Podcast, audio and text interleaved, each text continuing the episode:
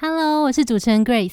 现在的你，如果对职涯有一些不确定，想要借由认识优势来更认识自己，探索可能会适合自己的工作方向，或者是你的经历有点多元，希望从中找出自己的优势跟深耕的方向。或者是目前的工作感觉到有一点点的倦怠了，希望重新找回动力，看见更多的机会。这场优势探索工作坊都非常的适合你。我们会用财新五百大企业都在使用的盖洛普优势识别测验，带领大家用六小时的时间，深度探索自己的天赋与优势，以及他们和工作的关系，并在工作坊的最后一起完成一份行动计划，能够实际协助你踏出改变的第一步。那按照惯例呢，我们的工作坊限额是十六位，希望用小班制带给大家最好的体验。所以有兴趣的你，赶快到节目资讯栏看更多吧。那我们就赶快开始今天的节目喽。人自己本身就是一辈子的训练课题嘛，可能我这个能力是优于我去分析外部事项。应该说，我人生的第一个分析对象其实是我自己。对，嗯嗯嗯。所以我的自我觉察能力很好，我永远绝大多数的时候，我都知道我自己情绪状态是怎样，我在想什么，我哪边舒服，哪边不舒服。嗯。你会很信任一把有感情，但是有一点钝角的菜刀，还是无论怎么样抓起来都很好用的瑞士刀？你当然，比较信任瑞士刀啊。我的人生守则就是，我希望成为别人瑞士刀这样。哦。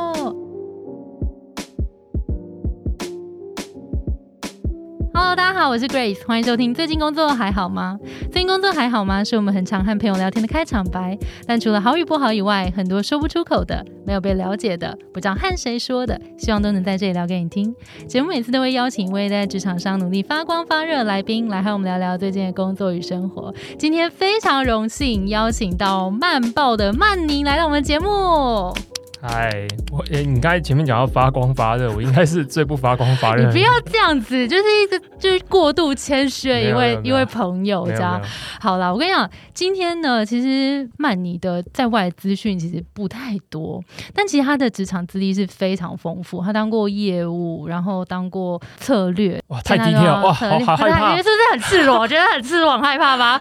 今天就是这样。对，好，这这一集感觉已经可以录完了，已经结束了。好，但是我觉得这。这集有一个蛮重点，就是想要带给大家是，其实因为现在的角色是在做策略，我觉得做策略这件事情很有趣，就是它有时候是有一点虚无缥缈。可是他如果落地的时候，他的 power 又很大，所以这件事情我蛮想要知道说，曼你怎么看待策略这件事，然后怎么样把策略做好？那如果今天听众是对于做策略有兴趣的，他该怎么样开始这一条路？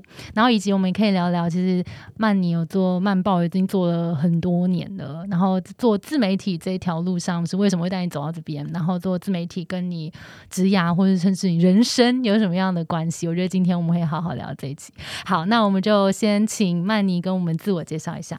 嘿，Hello，大家听众大家好，我是 Manny。那今天很感谢 Grace 的邀请，这也是应该是我第一次上这种类型的节目吧？是吗？哪一种类型？就是讲。工作吗？对，讲工作，讲职涯，讲这种比较，我太荣幸了。跟生活、跟真实生活有关的，因为大部分的时候我在外面讲都是讲一些虚拟、看不见、摸不到的东西，讲国外的事情啊。所以今天很赤裸这样子。对，对。然后呃，稍微自我介绍一下，就是我进入职场前的时候，第一份想要做的事情其实是成为学者。哦，对，反正最后学成为学者这一条路，后来就是中断，其中当然有非常多原因啦。不过里面最大的原因是我后来有去理解到一件事情，因为其实当年想要成为学者这个事情，当然我觉得它建立在两个基础上。第一个是我自己当然觉得我自己蛮会做研究的，嗯，这是第一个。然后第二个是身边的人，包含以前的老板，就是指导教授，他也会一直鼓吹你要做这件事情。哦，对，所以当时比较悲伤，在这两个条件下就觉得说，Why not？好像可以做，也没什么不好。嗯。可是后来就会发现，说这个东西它其实不是去念个书诶，它应该算是一个蛮巨大的 commitment。对，它你你念书时间已经久了，完了之后你还要做 postdoc，做 postdoc 之后你有可能找不到教职的工作，有可能在全世界流浪等等之类的，所以它其实是一个 当时可能就以为是念书或者是做一个研究有兴趣的工作，但其实它可能是一个超过十年甚至是更长以上的一个投入，所以当时就会觉得说我好像没有把这件事情想很清楚。所以就中断了这个东西。嗯嗯嗯。结束之后，第一份工作在科技公司里面，主要其实是当时其实做的东西比较偏行销跟 pre sales 的东西。嗯，那 pre sales 的东西有时候其实就是准备一些资料，帮助客户去了解说这个产品要怎么导入或者怎么怎么使用。那 marketing 的部分，因为当时主要的是支援海外的市场，包含欧洲跟东南亚的部分。嗯，这部分可能包含跟当地的发行商的沟通、当地的媒体、当地的社群，以及各种相关的呃行销的项目这样。嗯，后来就是有时候想，为什么要离开那间公司啊？其实如果继续待着的话，应该蛮好的，因为那间公司发展的非常非常好。嗯，所以但总而言之就是年少不懂事。对啊，这到底为什么？我觉得。当时有一个可能比较大的原因吧，可能两个吧。第一个是公司那时候算是非常高速成长阶段，那公司高速成长阶段的时候，其实都会遇到一些决策可能会比较混乱的时期。我觉得最大的原因还是因为年轻，嗯，所以你对于这种东西的适应能力，我觉得相对会比较差一点。那比较差的话的情况下，就是会可能开始对这些事情抱持着很多的疑问啊、质疑等等之类的。嗯，然后加上因为我原本的职业是想要做研究嘛。对，所以说当时一直在做这样子类似这样类型的工作，我也一直觉得好像没有完全发挥到我自己最擅长或者我最想要去 fulfill 的东西。做 sales and marketing 比较像是我去 approach 一些新的客户，可是比较没有专注在一个领域去研究，是吗？Maybe 吧，但是这太太久以前了，其实就是真的，我也我也觉得我的过了这么久以后，我现在的强项其实反而是那一部分。你说 sales and marketing 吗？对啊，其实我蛮我蛮会跟客户开会的，我也我也蛮喜欢跟客户开会。我以前觉得我不喜欢，我以前也觉得我不适合，或者是说，如果真的假设我很久以前认识我，也会应该蛮讶异，就是我愿意去跟很多人接触，接触陌生人，因为我以前是很懒得跟别人接触的。OK，是懒的，所以不是不擅长，算是擅长，但就是懒，或者说就做这件事情，我会觉得。是不是有点浪费我的时间，或者说我无法从那个过程、那个互动过程中获得乐趣？OK。可是我现在最喜欢做的事情就是认识陌生人。哎，这等下这个转变是什么？你说我现在为什么这样吗？对啊，这中间，因为其实你可哦，我觉得可能因为年纪变大，所以变得比较功利一点吧。等一下，什么意思？就是我觉得人跟人接触，我觉得跟陌生人接触的 gain 是最多的。哦，学习吗？不一定啊，坏任何好的或坏的，就是因为你不认识他嘛，就有趣，就是那个 gain 是最多。我我我没办法很精确的描述，那个 gain 是得到的东西的那个。对，比如说，呃，我当然有一些固定接触的好朋友，我心理状态比较好的时候，就是我心情比较好的情况下，我会很愿意认识陌生朋友，因为我会觉得那个东西。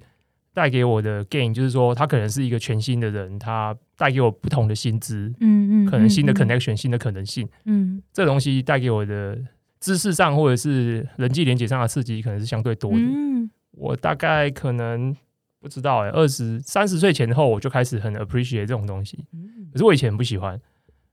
然后，所以他们有一个特别什么事情转换了，他就是慢慢的变喜欢了。我觉得可能跟工作的类型也有关系吧。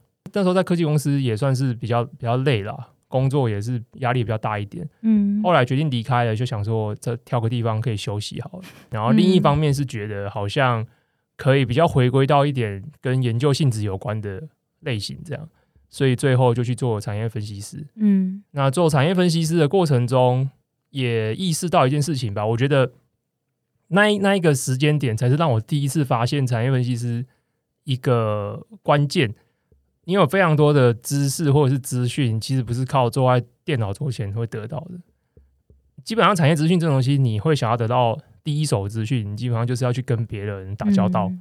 所以，其实产业分析师，我觉得如果要做得好的话，他除了分析能力、逻辑能力跟数字的判断等等之类的，还有一些 insight 以外，我觉得更重要的能力其实是业务能力。哦，前一份工作来的。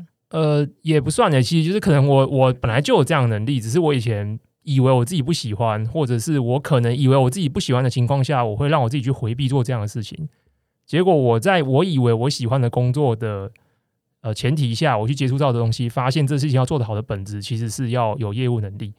那这业务能力有几个关键，第一个就是它必须要让你自己能够沐浴在那个产业里面。嗯，你沐浴在那个产业里面越久，你认识人越多，你越能够从他们的角度去思考每一件事情。嗯，你写出来的报告就不会只是数字的描述，嗯嗯，你写出来的东西可能会更像他们业内人的一些 insight 或是一些 mindset，嗯嗯嗯。然后第二个是你有很多的资讯，其实你也不太可能是从网络上找到的，或是图书馆找到的，你可能。一定都是口耳相传的，或者是别人跟你有关系，所以他愿意先透露给你。嗯，甚至他可能他可以 access 某一些 database，嗯，因为你跟他有一点关系，所以他愿意给你 access。嗯，所以这东西其实蛮需要靠业务能力，然后要去开发非常多不同的人，要去频繁的跟别人认识。嗯嗯，所以在那份工作中，我发现哦，这件事情我其实我有这样的 skill set，我也做得来，而且我发现做的还蛮开心的。嗯，可能是那个时候开始萌芽的吧。哦，那从那之后，我下一份。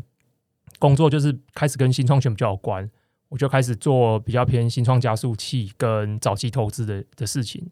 那那个时候，因为我是整个这个计划的主要的负责人，所以包含 team 也是我要去负责打造内部的运作的 team。所以它包含到蛮多事情的，它基本上结合你要会行销或业务，因为 这件事情就是这样，就是你要把加速器做起来，它的对口有很多嘛，公司内的股东，然后外部的新创团队。台湾的政府的机构，然后以及其他各个大大小小的新创的 community，还有一些知名的创业家或是一些 mentor 等等之类。所以当年为了把这东西做起来，基本上我就得花蛮多力气去跟所有的这些节点去做接触。嗯嗯嗯。所以它有点像是又再把我上个阶段觉得这件事情我做的还不错这件事情，可是它大概是以五到十倍的量级去做。嗯。我以前的日子大概就是。有的形式力是有机的，就是它自己会被填满，它自己会长长满这样子。那我我很享受那种感觉，就是那个你那个时候啦，我觉得很很好。所以那个时候我不仅要做这件事，你没有觉得哇塞，我怎么这么满？你是觉得很开心哦？就不错啊，因为每一次都认识不一样的人啊。哦，那个时间点我觉得很有很蛮有趣的。然后所以对外我必须做大量的接触，对内的话我也得去制定说我们每半年度的要达成的目标是什么。嗯。我们的加速器要做的项目是什么？嗯，方向以及投资的评评选评选流程是什么？然后还有非常非常多的，还有其他业务参与在其中了。当然里面也包含到一些策略部分，包含说为什么我们要这么做？就这么做的话，半年内我们会期望这件事情会得到出什么样的结果？我可能要设定一个假设，然后设定某几种方法路径，最后去检验这个。是某种研究方法。对，所以那一段时间算是蛮高强度去在做这件事情。完了之后，再下一份工作就是进到一个比较大的企业里面。当时的老板刚好想要做一个企业内创新，他想要自己再 build 一个新的产品，一个 team 来做某一个新的产品服务。我当时就被派到当时负责这个 team，嗯，然后直接就是 report 给老板这样子，所以也算是变成从以前是做外部的新创产业的事情，变成是企业内创新的一个项目的。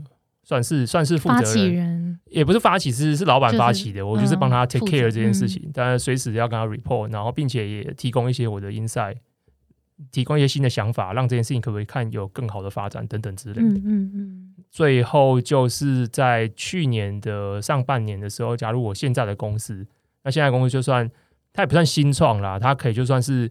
相对我觉得比较小家的一间公司，跟我上一间公司待的话，规模大概差几十倍吧，可能几十或者甚至上百倍。嗯，对。那我在这间公司负责的角色，其实美其名叫策略长啦，但但我真的觉得其实就是杂工啦，对吧？我每天都会自我反省，觉得我今天又当，真的我每天都会觉得我今天又当薪水小偷了。我今天的薪水又是公司的，我要笑死哎！因为我认真的，我认真的，就是就是对我我我就我就每天都会忏悔一下，说啊，我今天。到底又做了什么事情？好啊，我们等一下来就是来聊聊策略长这件事。那我觉得总结一下，就是小小整理一下刚刚曼妮说的他的职涯路径，从科技业这边开始，sales and marketing 开始嘛，然后后来偏 marketing，偏 marketing，OK，marketing 之后，然后就进到做产业的研究。然后产业研究之后，就进到创业的加速器，然后到有点像内部创业创新的这个部分，然后到现在是策略长。所以在这这里面，我刚刚听到一个蛮有趣的东西，是你很喜欢做研究这件事，感觉是你学生时期就知道。然后到后来，你的工作里面当然有一些其他元素出现了，但是好像在产业分析那一段的时候，你发现你有一个其实会想要去认识人。跟从他们身上获得一些 insight，好像可以回来帮助你做一个更好的产业分析，这件事情好像蛮有关联的。应该说，分析跟研究这件事情对我来说不算是太困难的事情。哦，但你想要多方获得不同的资讯。对，因为它比较像是说，不论是产业分析，或者是研究方法，或者是做一个好的研究的逻辑，我基本上这件事情对我来说算是内建的。哦，对，我不太需要。这个蛮有趣，因为其实我我知道曼尼那之前我们有讨论那个盖洛普的天赋，对，好像也是前几名嘛。对，因为你的，我刚刚就在听你的故事，然后跟一边对照你的你的天赋，我就觉得他跟你的第一个第一名跟第二名都很有关系，就是学习跟分析。所以其实你。感觉就是很擅长事情来了就会先分析，然后学习的人是今天只要有新知，你都会觉得蛮有能量的。所以我觉得像你刚刚有讲到一些在你不同的人身上，感觉听到一些不同的故事，或是他对于这些产业不同的洞察，其实都是很好的学习来源。因为学习其实是一个很广的事情嘛，所以对你来讲，好像刚刚分享的这些故事都好像不脱你用学习的方式来做分析。对，因为一开始你一定不会这些东西，所以其实是靠学习来的。应该说，我有一个习惯吧，我就是我被动的。如果任何一个资讯、一件事情，好了，这这个资讯可能是一则新闻，或是一个报告，或者是某一个商业事件，甚至是一个人。假设说我今天第一次见到 Grace，对我今天确实也是第一次见到 Grace，见到本人。对，那我有个习惯，就是我开始会默默的开始想要把这个对象，不论是人或是一个报告。开始尽可能去拆解成 很很小的 parts 哦，对我我会开始，比如说我如果跟人接触的话，我可能就会开始观察他的讲话方式啊、肢体语言啊、眼神啊，然后字句里面讲一些内容，我就很被动的开始想要去把这些东西，我会先做拆解，完了之后会开始想办法去看它有没有一些关联性或者脉络，好酷，可以帮助我更快速的去理解这个东西。这件事情，我觉得对于我去。对外谈判或者是谈话，我觉得后来发现这件事情蛮有帮助的，因为应该说，我觉得分析这件事情其实对于业务上面其实帮助性也蛮大的。当然，我觉得业务这世界上业务分非常多种，有一些生意就是必须它不是靠这种你去分析别人得来的，有一些生意就是你必须要靠跟他建立很长期的 engagement，这种就是我的弱项。这种就是，比如说你要去跟一个人，有一些人就是你要一直跟他一直玩闹嘛，嗯，然后可能不一定有什么目的，对，然后长期建立这种关系，就是慢慢一点一滴的用这种 human connection 的方式去建立彼此的信任感，来达成商业上的合作，这完全就是我的弱项，这不是我的强项。对，但是如果说你叫我今天突然投入到一个，比如说陌生的对象，你也不确定他的斤两，你也不知道他背景的因素，然后你也不确定今天这个会议的 context 是什么。可是你在那边，你可能要很快速的在当场能够知道说这个状态到底是怎样。那我的角色，我的地位角色跟我手上有的 leverage 是多少，他有多少，所以有点像进入一个牌局。对，你如果很快速的算完双方彼此的牌，然后来决定说接下来我们要打什么牌，这个东西要怎么 play out，跟这场 play out 结束以后下一场会怎么进行。嗯，可能第二洞、第三洞以后的东西，我我就会被动的会会习惯性的去开始去。这个怎么来的？这个超酷，因为其实说真的，在工作里面，这个超需要啊。就不管是在看你的职涯的第二栋、第三栋，还是今天就是真的在看眼前的这个会议，我们对面这个人，我希望他接下来可以怎么样跟我合作？这第二栋、第三栋是什么？其实这超重要。你是怎么样培养起这种比较是分析啊、拆解问题的这个思维的？应该说，我的工作能力不是很学院派训练出来的，比如说。有非常多的可能，很多人他们是顾问公司出身的。你会知道，顾问公司其实它有一套非常 rigid 一个 process。对我，我不是这个属性出来的，但是我觉得我我最后表达能力，我觉得不会输他们。但是我不是这个路径出来，我比较像属于街头派的。OK，对。那你说这东西怎么训练出来？我觉得第一个，当然我觉得可能还是跟个性有关。但我觉得一个人的个性很大程度来自原生家庭。所以我现在一时半刻，因为这也不在提纲上嘛，我一时半刻也没办法去 reflect，说我到底原生家庭出了什么事，让我从小要很需要去判断 context，然后去决定自己要做什么不做什么。其实我现在没办法很快速的去想到是什么事件影响我这样。如果说，譬如说，可以给听众一些建议嘛？就譬如说，他现在如果想要训练他这样子。拆解问题啊，或者是去训练自己自己这种好好去思考的判断的这个能力的话，有没有一些建议可以给大家？我觉得这个可以从另外一个点切入。我另外一个做的比较好的东西是，呃，我的情我自我觉察能力很好，我很很能够掌握我自己的情绪状态。嗯，我基本上很少被我自己的情绪就是 overwhelm。这真的可能有关吧？可能从小不想要因为情绪暴走被妈妈打，每次都会讲被妈妈打。妈妈到底多可怕？我不知道。所以说，可能我这个能力是优于我去分析外部事项。应该说，我人生的第一个分析对象其实是我自己。对，嗯嗯嗯。所以我的自我觉察能力很好。我永远绝大多数的时候，我都知道我自己情绪状态是怎样，我在想什么，我哪边舒服，哪边不舒服。嗯。然后我是一个很不喜欢我自己的心理状态很混乱的人。哦。我永远希望他是处于一个相对稳定状态的情形，所以我就会开始。想很多方式，想一些策略，想办法让自己回到那个平稳状态。嗯，所以如果你说可以怎么训练的话，我觉得，因为在市场上或者在工作职场上，不一定你永远都会被老板泡一个够大或是够重要的 case，你可以去做这样的训练。嗯，但是我觉得人自己本身就是一辈子的训练课题嘛。那我觉得这东西可以先从这个部分做起。这东西先观察自己，这东西就包含到刚才讲很多东西，就是你要做很好的自我觉察，其实你要能够把自己。分解成很多 pieces，就这个能力，我觉得它很蛮重要的。我觉得第一步就是你如何把一件事情，或是把你自己，把一个人，把它拆解成很多更小的一些元件。嗯，哎，我问你哦，那聊到这个，我觉得很有趣。如果你拆解你刚出社会的你跟现在的你，你会拆解成什么样子？会一样或不一样？完完全不一样啊！你会怎么拆解？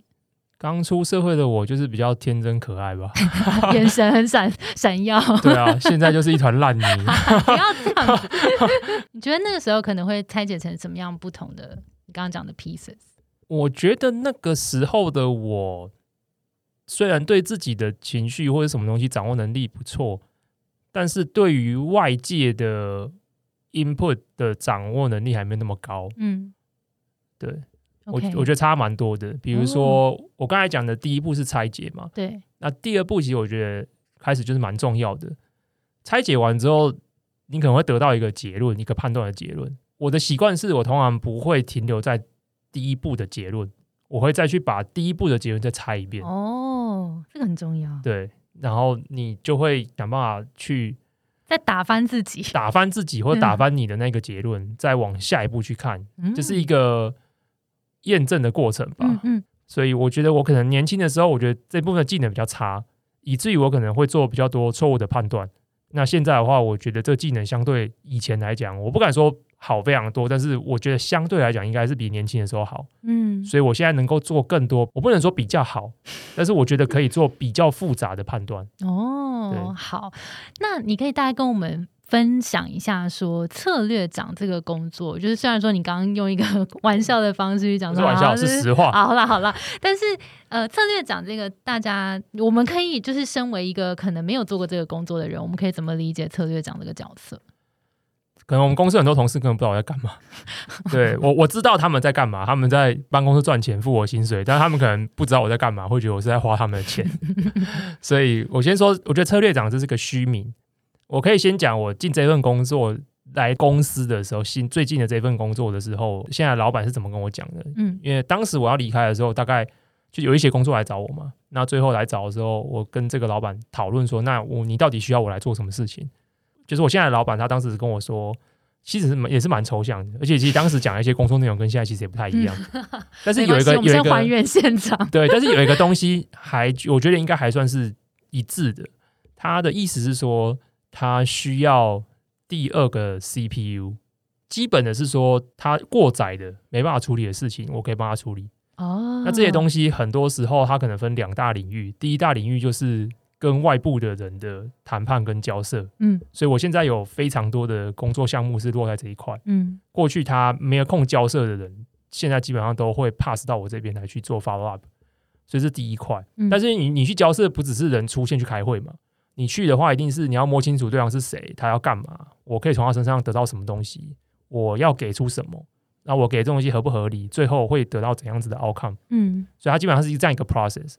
所以这是我第一个部分要做的事情。第二部分当然是当他第二个大脑或是第二颗 CPU 的意思，就是说可以帮助他一起去思考，说这间公司接下来我们可以怎么发展，嗯，往哪些角度走，有什么事情可以做，有些东西不可以做，嗯，哪些东西做会比较好，哪些东西做比较不好。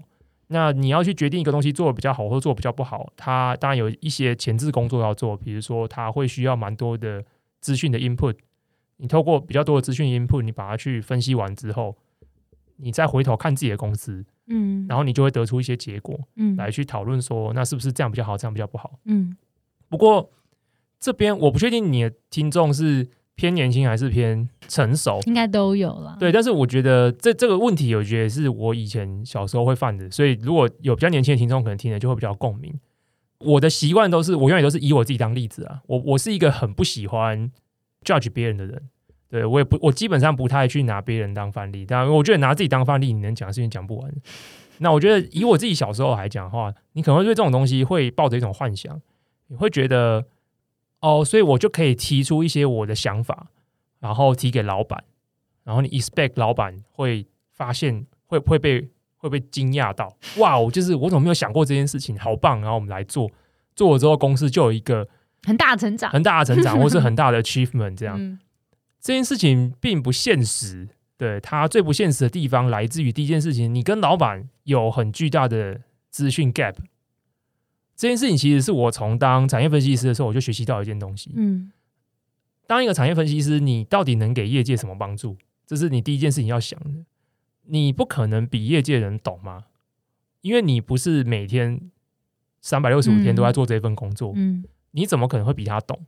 所以你做产业分析这件事情，你提供的 value，当然你对产业外的人是帮助他们开一扇窗，或者是有一个被 filter 过、被整理过的比较高品质的资讯品质，来进一步去了解这个产业。嗯，这当然是你对于产业外的人的价值。可是你当时你做这个桥梁的时候，你不可以只对产业外的人有价值，因为如果你对产业内的人没价值。你就无法从产业内的人身上得到资讯，没错，所以你就没办法去 bridge 这个东西，没错。所以我还是得想办法对产业内的人有价值，嗯。可是我到底要对产业内的人有什么价值？我不可能比他懂，嗯。我的资历或者是我沐浴在那个产业环境的时间绝对没有他长，所以我到底可以提供他什么价值？这个是我当时做那份工作的时候第一次开始比较认真的去思考这件事情。那当时有发现什么？有，当时给自己的答案就是。我可能会需要尽可能的像他们，但是又没有这么像他们。你不可以跟他们完全不一样，所以对他们来讲，你讲的东西就是天方夜谭。对。可是你还是要试图在这个过程中给他们一些额外的资讯跟额外的 insight，就是可能他们产业内没有看到东西，反而是你在外面的人可以带进来的观点。对。然后或者是同一件事情，你可以提供他不一样的 perspective。嗯。然后因为这个 perspective 可能又来自于某一些外部的资讯的。加入跟结合，那对他们来讲，他们会觉得哦，这是一个加分，嗯，所以他会因为这个加分而愿意跟你交往相处，嗯，而交往相处的过程中，你就可以趁机又更多得到他们手上的东西，嗯，这件事情其实我觉得也有一点像是，不论是我上一份工作或是这份工作的时候都很像，因为我上一份工作跟这份工作基本上都是待在老板身边，嗯，基本上你一定会意识到一件事情，你跟老板之间最大的差异。当然，我觉得我前一份老板跟我这份老板工作的老板，他们都比我聪明非常多。这这不是客套话。当然，很多时候你会发现，你跟他之间最大的差异，并不是他比你聪明。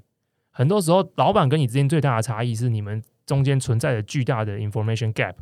比如说，这间公司所有的数据，你掌握的程度可能没有比他高。嗯，那这件事情就差很多，因为你可能你以为做一件事情对公司有效。但是 by numbers 这件事情，其实对公司来讲可能是没有用的，甚至是负向的。嗯嗯嗯。可是你不是拥有跟那个老板同样的 access 的权利，嗯，所以你当然得不到一个跟他一样有效的成果。所以你当然会遇到很多情况，说你提的某个东西，老板告诉你说这没有用。嗯。那当然，我觉得人比较年轻的时候，可能会因为这件事情而受挫。所以有些人甚至可能更受挫一点，他会去外面讲说，反正。什么老板就是死骨不化啊，就是听不进外人意见啊。可是这个我觉得当中有非常关键的原因，是因为你们就是有个巨大的 information gap。你这件事有办法缩短吗？它可以缩短，它缩短的方式就是你要试着更愿意投入时间去让自己角色扮演成老板。我后来发现我也蛮擅长做这件事情。嗯，对，就是我会花很多时间，就像我之前讲的，就是如果我是老板会怎样？对，我会花很多时间分解我老板讲的每一句话。哦，虽然就有点 creepy，对他，他他一定也不会听这个节目，也没差。对他到去年有时候讲的一些话，我现在都还会记得，我会刻意记得。哇，对，因为我你是个记性很好的人吗？还是你特别记在哪里？我我只会把我有限的脑容量记一些我想要记的事情。OK OK，所以你会记，就特别标签，他说这个是重要啊，因为因为他是重要对象，所以我会有意识的去 profile 这个加权他。对，应该说我有个习惯，我会去。想办法在我脑中里面去建立一个我认为的重要对象的 profile。好酷哦！你不用记下一个记事本或什么吗？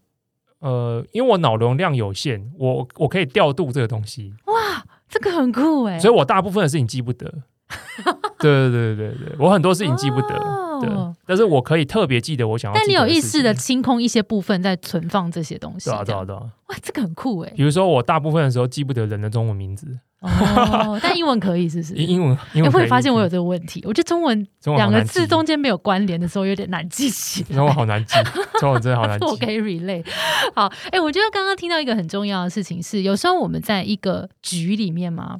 我们有时候会想说啊，我要当把这个局看得最透彻的那个人。就像你刚刚讲，在产业分析这个事情里面，我好像应该要跟这些产业专家们一样厉害，所以就会陷在一个好像我不跟他们不够厉害，就是我还没有到他那个层级的那这个状态里面。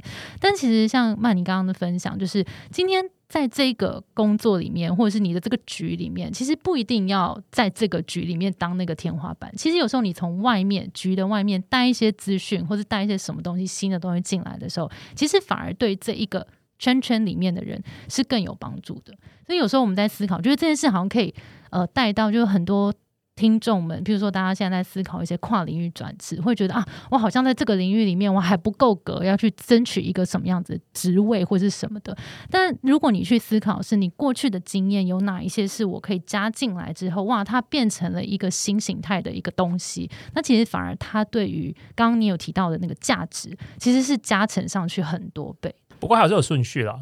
如何在最快速的时间内，让你的不论是你的直属上司，或是你的老板，认为你有进入这个行业，嗯，这是最最最关键、最基本的。对我每一次都会花蛮多的时间去想办法加速我进入那个状态，嗯，因为我不确定这是我的假设，可能别人不是这样认为的，但是我的假设是，每一个人呢，通常会先比较期待你讲出。他熟悉的东西啊，而不会是让他有一个安全感，这样吗？对，我不觉得任何一个老板会想要有一个人在一开始跟他对话的时候就在讲别的东西，讲很多外面的东西，对以外的东西。嗯，他如果能够在。讲出我熟悉的东西的情况下，哪怕只是多五分、十分不一样的东西，我觉得那五分、十分的东西才会被凸显出来。哦，所以有点像是九十趴跟十趴，对，而不会是说我今天就是来，然后我要给你一个超级 brilliant ideas，嗯嗯，我要给你五十分或者是一百分全新的东西。嗯，我觉得这件事情就是同样是没什么说服力的。OK，因为这是人性，我觉得这是人性的限制。嗯，我觉得人，我觉得人不是一个。能够这样子交往的生物哦，对我觉得你能够在一个对话里面或者是一个 pitch 里面，能够让对方看到十分跟二十分的 difference，嗯，这件事情就够有价值啊。OK OK，所以他不一定要到五十趴，可是他可能十分就是一个蛮好的一个。除非你真的你全线提出的 idea 真的是非常不可思议的，没看过这件事情，跟我以前看新创的案子很像啊。嗯。你你来 pitch 一个 business，这个 business 是一个 me too business 也没差，嗯，比如说这世界上也没有太多全新大家没看过的东西，对。但是我们 expect 是说，那你在里面找到了怎么样子一个新的一个缝隙，嗯，你可以比如说是别人忽略掉的一个十分跟二十分没做好的东西。可是你不觉得那五分十分很重要吗？对啊，我觉得这才是精华所在。我觉得够聪明的人会很 appreciate 你能够做到这件事情，嗯，因为这才是。在沙子里面找珍珠嘛？嗯，你能够 deliver 这样一个珍珠出来，我就觉得说，我继续 invest 时间跟你交往，嗯，你可能 maybe 以后会帮我挖出更多东西，嗯，我觉得交往的顺序还是这样，嗯嗯。好，从刚刚分享到现在，我觉得曼妮每天呢，我不确定是不是每天，但感觉都在处理很大量的资讯，然后从这些资讯里面还要再去产出一些自己的独特的观点。这件事情，如果大家的工作可能会跟这个相关，或是想要训练这个能力的话，你要不要跟大家分享一下？这有没有一些什么样子的建议？我觉得这比较像是兴趣，而不是能力。如果你问我的话，因为是没有啊，你刚刚不是讲很多工作都在用你这个能力吗？对，我是说我有这个能力，比较像是我不是去刻意因为喜欢，对，那单纯是我的兴趣。没关系，那你怎么透过兴趣培养这个能力？process 很大量的资料，然后去产出自己的观点。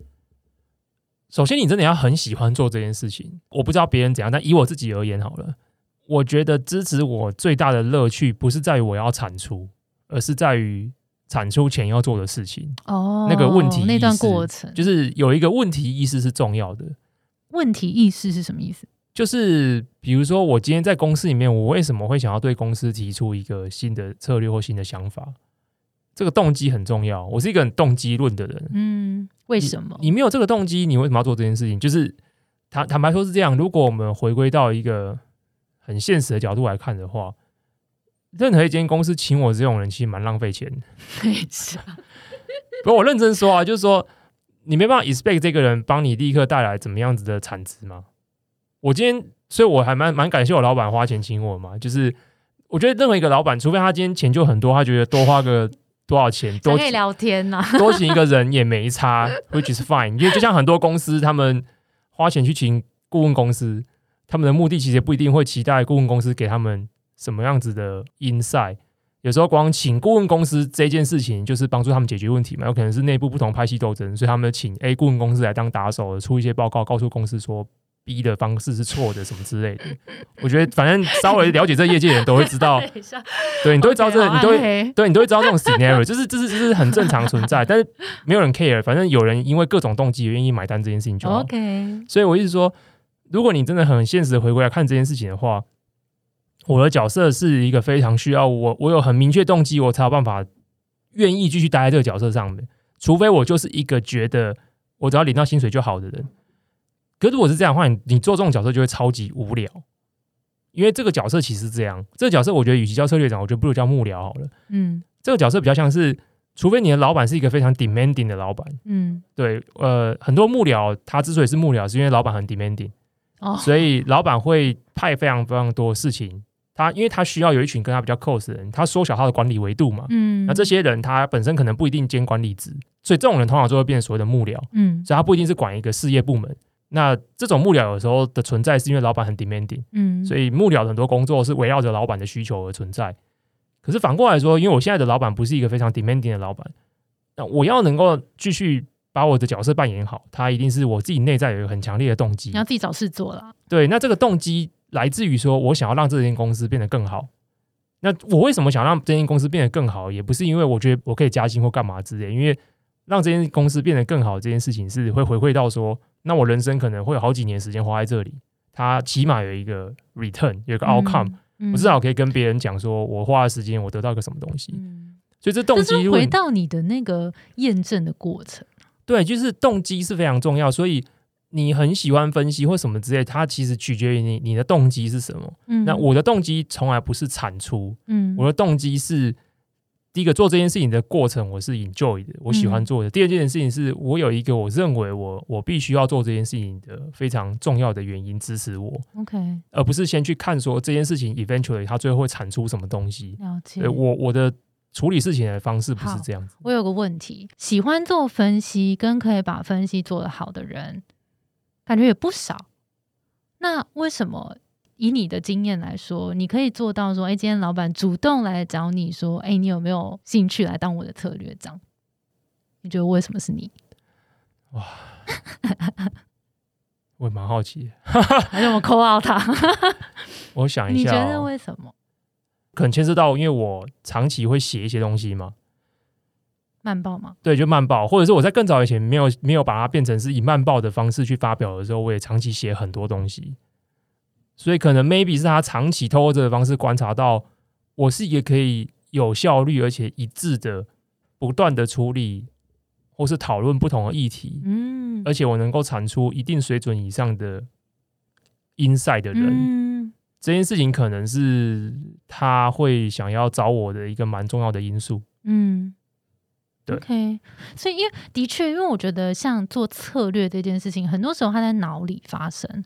所以如果没有把它，比如说变成文字啊，变成慢报，变成什么，都是不是很难被哦？对啊，你你如果说这件事情，我们把它回归到职涯上面来看好了啦。那我觉得它确实有两个东西要做到吧，因为因为职涯这件事情一样嘛，就是说你还是得透过一些方式去认识人，所以认识对方，所以他可能会有两件事情要做到。第一件事是，either 你以前的工作经历有。一些很明确的成果，嗯，performance，对，那这个 performance 是被业内人去知道知晓的，然后大家会传递，会去跟大家讲的。or 就是你平常在外就有非常多的产出，嗯，这个产出是可以让人家长时间的去 review 以后，会能够知道你起码具有这样子的能力，嗯。当然，你有长时间的产出这件事情，是不是代表你有这个能力？这件事情，我相信有很多人会对这事情打问号，因为你可能会需要滴滴嘛，你不觉得他这个观点是不是原创的啊？嗯，你不确定这件事情是不是他东拼西凑把很多资料源的 inside 把它缝合起来的？这个东西，如果你要做，而且你希望这件事情能够对你的指甲有一点点帮助的话，它必须要做的够久，嗯，而且它必须要是很 consistent，而且它的数量要是大的，嗯，而且很重要一点是。你要能够让人家明确的感受到你的产出内容是非常 personal 的，它不是一个四平八稳，因为那东西你看不出你是一个怎么样子的人，他看不出你的切角、你的切入点、你的关心的东西是什么，嗯，也看不出你的特色，嗯，所以如果你是想要这种方式被别人看见的话，我的建议会是这样。哦，那你怎么看待经营个人品牌跟职场的关系啊？经营你会建议大家要做，你会觉得你自己在做个人品牌吗？我没有啊，你没有这样觉得？我没有，大家都以为。你觉得那个差异是什么？因为你哎，你经营慢报多久啊？两年半，两年半了，所以你持续的产出高质量的内容，然后到其实大家很多时候认识你，虽然可能不一定认识就是实体的你，我我基本上也不放照片，对，都都是慢报，对对对，所以可能很多人会认识慢报。然后可能他跟你的工作有一点点关系，那你觉得他跟个人品牌的差异是什么？我我一直不懂个人品牌的四个字是什么意思，很很多人提，最近几年也很对，很多最近几年很多人在提这件事情。我第一，我我不确定个人品牌的定义。对啊，什么叫个人品牌？就是每一个人活在这世界上，你在公司里面，你有个人品牌啊。我到底想不想跟你合作？这个人好不好合作？这个人怎么样？这也是一种个人品牌。那你这个品牌，你可以小字是一间公司里面知道的，有可能是因为你在某个业界耕耘久了，所以你就成为那个业界大家知道的那个品牌。这就叫个人品牌。所以个人品牌不见得一定是说，因为我在 Facebook、Twitter、TikTok、YouTube，我做了某一些公开内容的产出，然后我有一个很明确量化数字 tag 上去，说你有多少人 follow，有多少人按赞，这件事情还要个人品牌。我我认为个人品牌这东西本来就存在。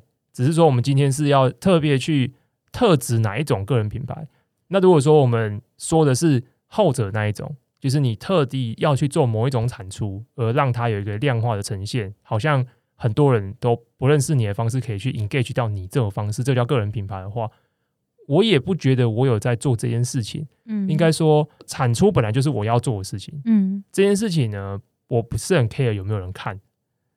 这件事情我做很久，很多人可能是因为这两年半认识慢报，可是我在做产出这件事情，我大概十年前就开始做类似的事情。那我做这件事情的目的就很简单，就是第一个是做这件事情让我感到快乐，我不会跑去录影啊，我不会做很多事情，我很多时间就做这件事情。嗯，所以这件事情让我感到快乐，所以我做这件事情。嗯，然后第二个是。我觉得发表这件事情让我感到快乐哦，原因是因为不是发表得到赞，而是发表这件事情，我透过这件事情，我得到很多的 human connection。嗯，至于说这些东西是不是得到赞的东西，我觉得那是很虚名的东西，它对我而言没有实际的帮助。嗯，对。那我可以这样理解吗？就是其实你觉得个人品牌是对每一个人都很重要的，只是那个个人品牌它到底应该是说每一个人都本来就存在一个个人品牌，其实你不管你有没有意识的在经营，可是别人在小智组织里面看你的时候。后，你到底是一个什么样的定位？你带给这个组织什么样的的 output 贡献？然后大家怎么认识你？你是一个很会穿衣服的人吗？还是你很知道在哪里有好东西好吃？然后还是你就是呃行销很强，还是什么？就是其实是会大家认识你的时候会有一个切入点。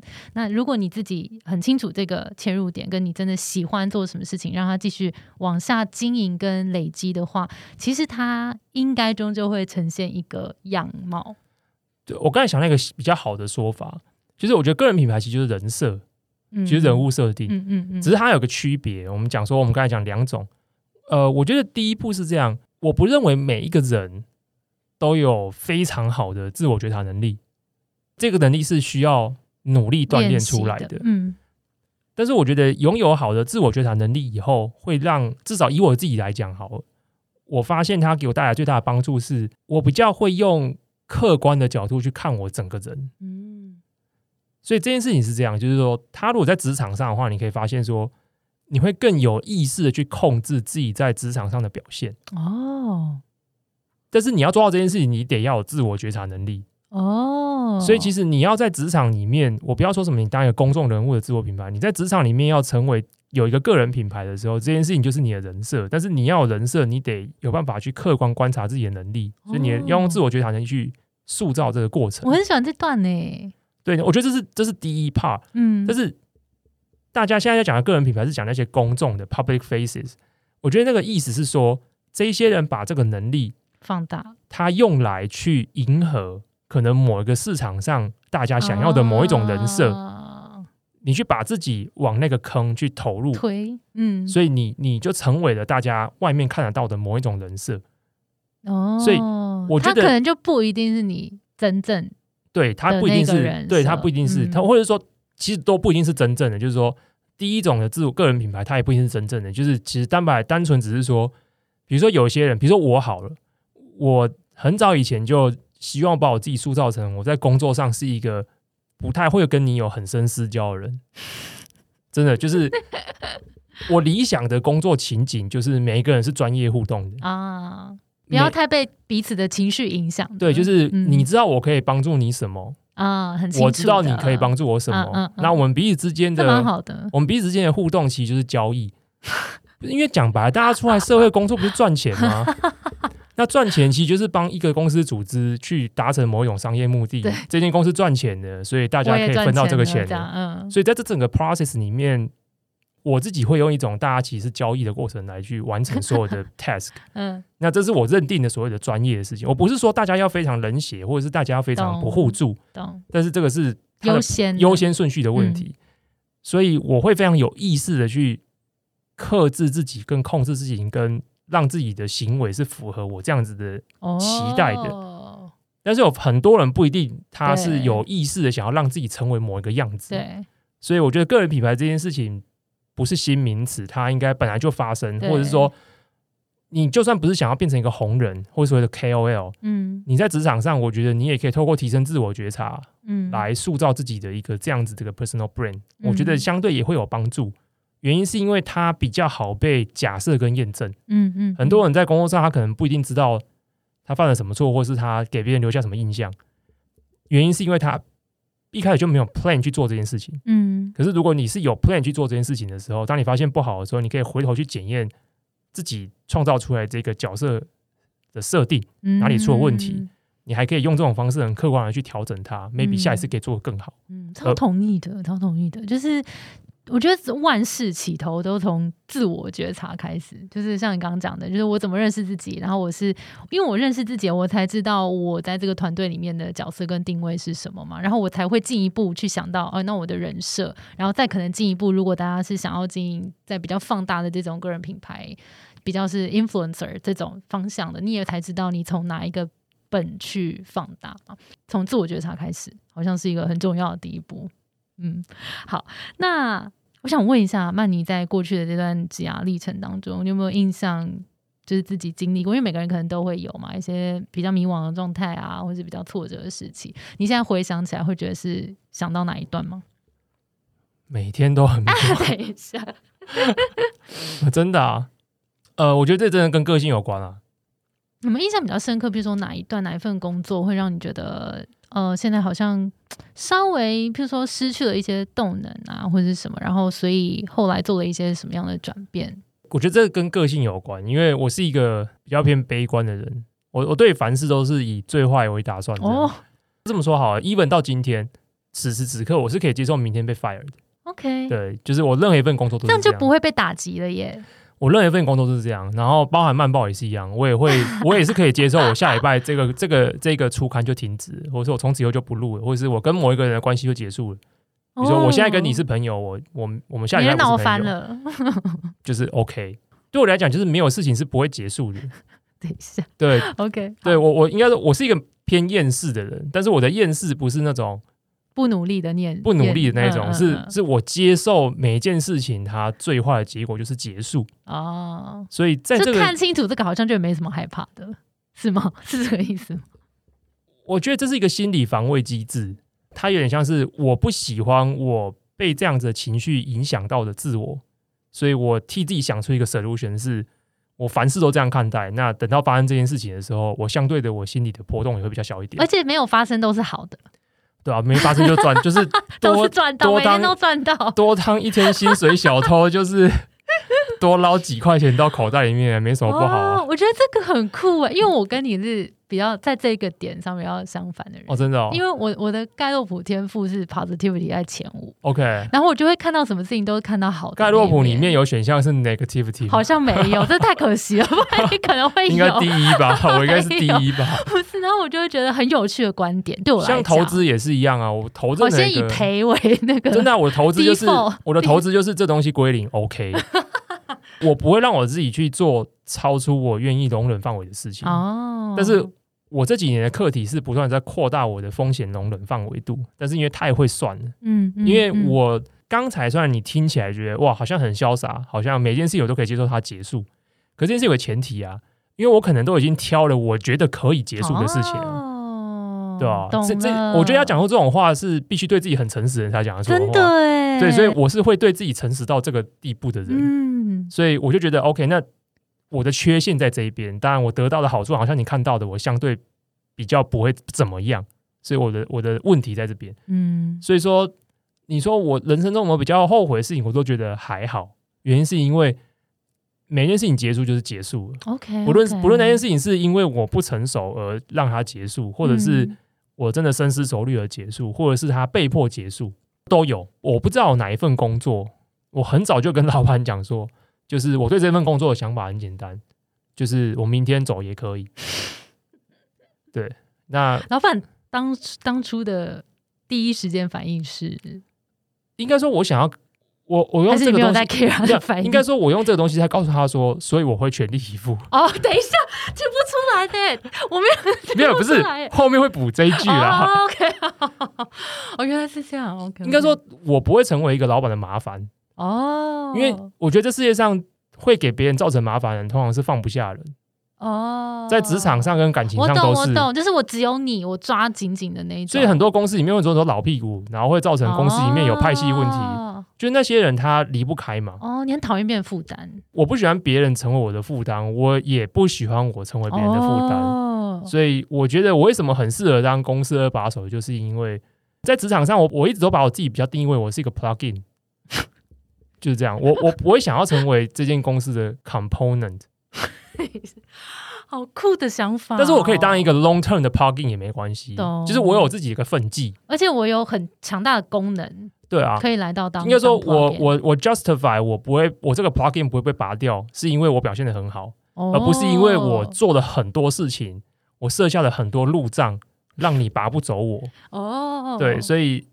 我觉得他比较像是我这样的逻辑，所以说我倒觉得我人生中没有什么特别遗憾的事情。好酷哦！哎，我觉得是很值得学习的一个新的观点呢。今天真的很谢谢曼妮跟我们很诚诚实的分享。你说很厌世的观点，不是啊，这个很棒啊，就而且很很真诚的一个一个，而且我觉得你就是这样一个人，然后你就是体现一个这样子的。不管是 lifestyle 还是 career path 还是什么，就是你就是相信那件事，然后让这件事情带你找到。我觉得呢，我如果四五十岁了，你知道吧？怎样啦？人四五十岁也是总是会心有余而力不足的时候，然后可能那个时候我就变邪恶了，我就会想办法。说再说啊，我就会想办法在公司里面死也活也要撑下来。这样我不知道啊，就是很难讲。但我当然希望自己可以一直保持这样子的心智状态嘛，嗯，因为我觉得这个是一个对于雇主来讲最舒服的。我也觉得这个东西是信任的基础，嗯，我觉得一个雇主他会更愿意信任这样的角色，嗯，就像你会很信任一把有感情但是有一点钝角的菜刀，还是不论怎么样抓起来都好用、很好用的瑞士刀？你当然比较信任瑞士刀啊，对吧？我的人生，我的人生守则就是我希望成为别人瑞士刀这样子哦。哎，现在是京剧。成为成为别人的瑞士刀，对啊，这好可爱的比喻哦。对，哦，好哎，真的很谢谢 曼妮，今天听了很多有趣的故事。哎，我其实准备了很多东西，然后今天都没有来不及。你看吧，我的战术就是这样。你的战战术就让我没有办法进到，就是只讲我想讲的。可恶，我被这个这个。分析师摆了一道，没有啦，那只好下次再邀请你了。我们把这下没有聊完聊完，好了。那今天我觉得这一集我们聊了蛮多曼妮的过去啊，职涯选择，然后怎么看待职涯跟自己的选择这件事情。我觉得最后想要请曼妮给大家，如果在现在在收听的听众在职涯上面遇到一点点瓶颈的话，你会给大家什么样的建议？遇到瓶颈，呃，一样吧。我觉得就是先想好你自己可以怎么样结束掉你手上现在的事情。嗯，比如说你应该说我的想法真的就是这样。我面对每一个不舒服，不论是人际关系，或者是感情，或者是工作职场上的不舒服，嗯，我的第一时间的想法都是：好，那这件事情我给自己一个 deadline，到那个 deadline 我就要做执行。哦，对我我第一时间想法都是这样。当有这个想法之后呢，突然就会心情会好一半。哦，这很棒。比如说，如果你因为我的痛苦有看得到终点，对，因为如果比如说你这份工作就是做的很不爽。那我觉得你可能就开始想说，好，反正我年底就是要离职。嗯，那这个东西会带来两个效果。第一个效果是你一的就是，好，我现在就放烂，反正我年底就是要离职。那第二个效果其实就是，既然我年底都要离职了，那这段时间里面我还可以做什么？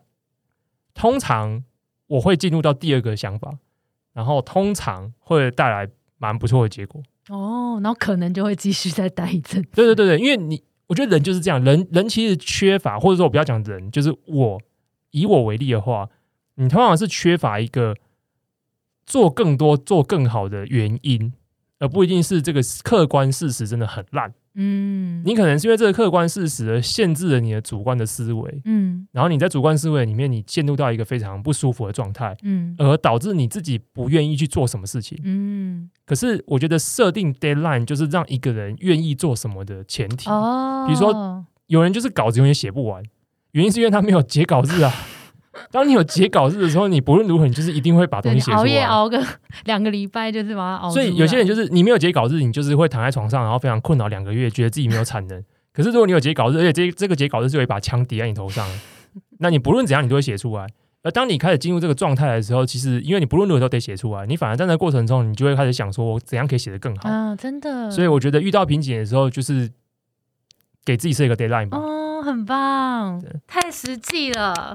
太好了，好，我今天非常感谢曼妮来到节目，聊超级多，好像没有在别的地方分享的事情，好可怕一集哦，啊，好棒，所以你看我才说不要透露任何个人资讯，很棒，好啦，那其他的没有聊到，我们再次聊，好了，那我们今天的节目呢就到这边了，我们节目是最近工作还好吗？如果你在职上有遇到任何的烦恼，欢迎到节目资讯栏看我们更多的服务，谢谢你的收听，我是 Between Goals Grace。